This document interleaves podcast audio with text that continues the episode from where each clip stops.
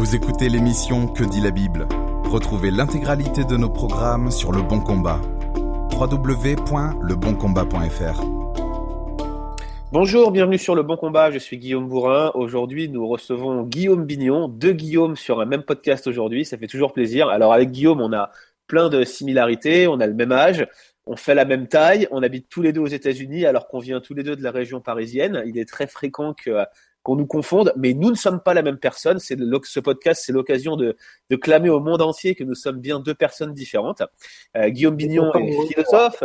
Oui, Guillaume Bignon est philosophe. Il est, euh, il vient de valider sa thèse de doctorat euh, sur le thème euh, Excuser le pécheur pour blâmer Dieu, une perspective calviniste du déterminisme en considération de la responsabilité morale et de la relation de Dieu au mal. Vous l'avez compris, c'est un sujet qui est complexe, mais en même temps, euh, Guillaume Bignon est un chrétien engagé dans son église locale, qui vit sa foi au quotidien. Et la question que j'aimerais euh, vous poser aujourd'hui, Guillaume, c'est très très simple. Finalement, est-ce que la philosophie chrétienne peuvent coexister et cohabiter ensemble, ou est-ce qu'elles sont antagonistes? Alors, la réponse, elle va dépendre très fortement de ce qu'on veut dire par philosophie il y a une signification de ce terme-là que je déteste de tout mon cœur et que je ne peux pas supporter. Et il y a une autre signification qui est merveilleuse et qu'on pratique tous les jours. Alors, la philosophie, dans le sens moche du terme, c'est euh, ce qu'on fait. Alors, tristement, c'est souvent en France ce qu'on veut dire par philosophie. Un philosophe en France, c'est souvent un intellectuel public. C'est quelqu'un qui réfléchit un petit peu et qui parle en utilisant des gros mots sur des concepts un peu complexes. Et euh, ça, on le trouve dans la littérature. Et en fait, c'est ce que j'appellerais philosopher ou le philosophage.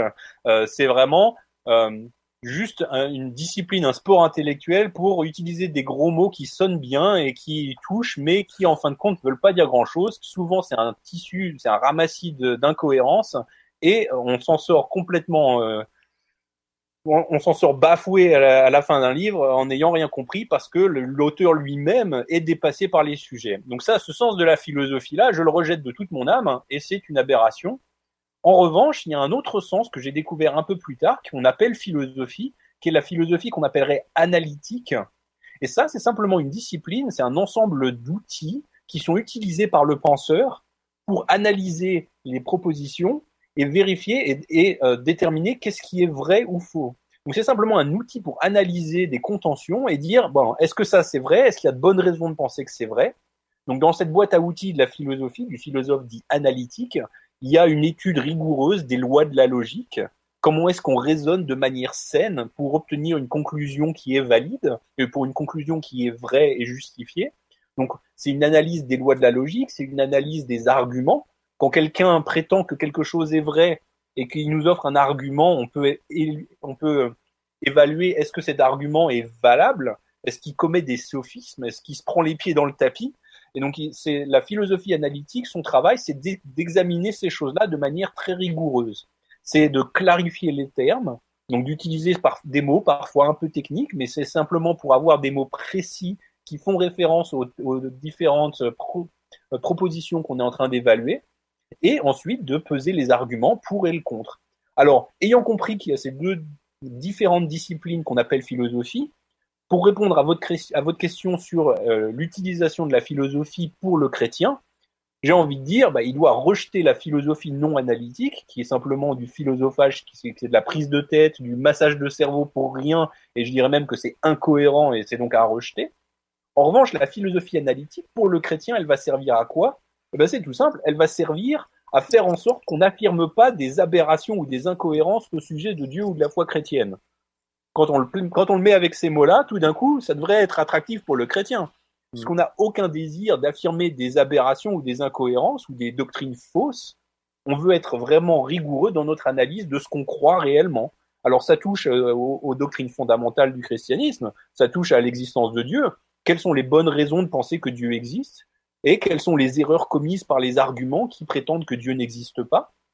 Mais ça touche aussi aux points euh, à l'intérieur de l'Église, les points de débat, quand euh, deux chrétiens sont pas d'accord sur une doctrine euh, et qu'ils doivent discuter sur lequel la raison, ils utilisent en fin de compte des arguments. Et la question à ce moment-là, ce sera pas est-ce qu'ils utilisent de la philosophie ou pas, évidemment, ils vont utiliser de la philosophie. La question, ça va être, est-ce qu'ils vont utiliser une bonne philosophie ou bien est-ce qu'ils vont se prendre les pieds dans le tapis avec des arguments incohérents? Donc la philosophie analytique, faut pas la démoniser en disant que ça a des origines grecques ou que c'est nécessairement anti-chrétien. C'est juste la discipline de penser correctement et de réfléchir pour obtenir la vérité sur les grosses questions qui ont de l'importance. Et j'ai envie de dire, c'est vraiment central dans la démarche chrétienne. Merci beaucoup Guillaume, on vous retrouve très bientôt pour un prochain podcast.